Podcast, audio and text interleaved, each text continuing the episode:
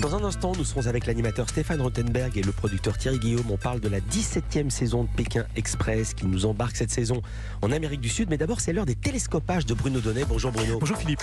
Tous les jours, Bruno, vous traquez ici les cocasseries médiatiques. Et ce matin, vous en avez repéré une que vous avez trouvée particulièrement symptomatique dans le 20h de TF1. Oui, tout a commencé, Philippe, avant-hier soir. Mardi, en plein 20h, Gilles Boulot a lancé un sujet qui concernait notre argent. 7 milliards d'euros non réclamés dorment actuellement à la Caisse des dépôts. Il nous a expliqué que nous étions très nombreux à avoir oublié l'existence d'un compte bancaire ou d'un livret d'épargne, mais qu'il était parfaitement possible de récupérer cet argent grâce à un site internet dont un reporter du 20h nous a expliqué le fonctionnement et surtout communiqué l'adresse. Ce site internet peut vous permettre de récupérer de l'argent qui vous appartient sans que vous le sachiez.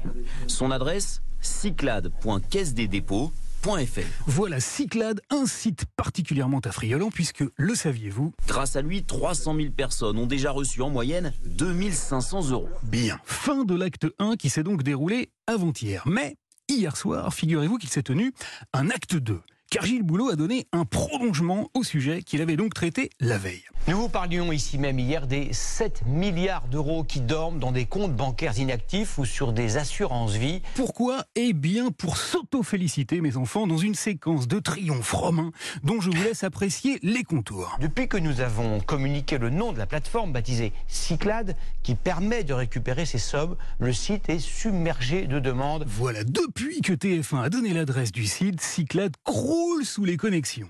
Information confirmée à grands coups de clairon et de montage subtil par l'auteur du reportage qui a trouvé le moyen hier de nous faire réentendre ce qu'il avait dit avant-hier. Après notre reportage, ce site internet peut vous permettre de récupérer de l'argent qui vous, vous avez été nombreux, très nombreux à faire la démarche. Voilà, alors vous avez parfaitement compris le message. Ainsi, la plateforme Cyclade a vu le nombre de ses visiteurs exploser. C'est bien sûr grâce aux 20 heures de TF1 qui est hyper suivi et hyper successful. Bien.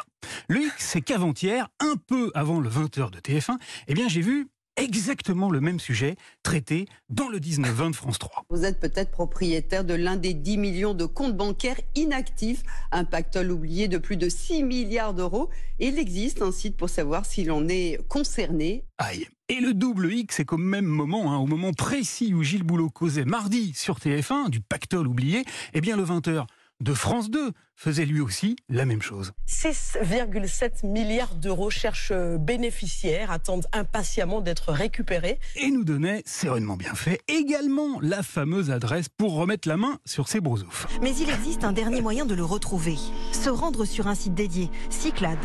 Alors si j'ai choisi de vous parler de ce petit sujet euh, ce matin, c'est parce qu'il est en fait doublement symptomatique. D'abord, il est symptomatique du côté moutonnier des médias, car si l'information a été reprise par pratiquement tous les JT, eh bien c'est tout simplement parce que dès mardi matin, un journal, le Parisien aujourd'hui en France, l'a traité sur une pleine page et que les journalistes, souvent frappés de panurgisme, adorent suivre et reprendre les infos concernantes que publie le Parisien. Et puis, et puis, cette petite affaire est également hautement symptomatique du fait que si la couverture de l'actualité est bien sûr importante pour une chaîne comme TF1, le succès qu'elle rencontre auprès du public et la mise en scène de cette popularité le sont au moins tout autant.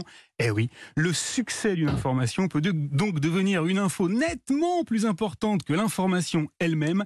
Magnifique mise en abîme qui ne doit pas nous faire oublier néanmoins que même très bien porté, l'abîme ne fait pas le moine. Merci Bruno Donnet, je m'attendais pas à cette chute. Merci Bruno, à demain. À demain. 9h, 11h.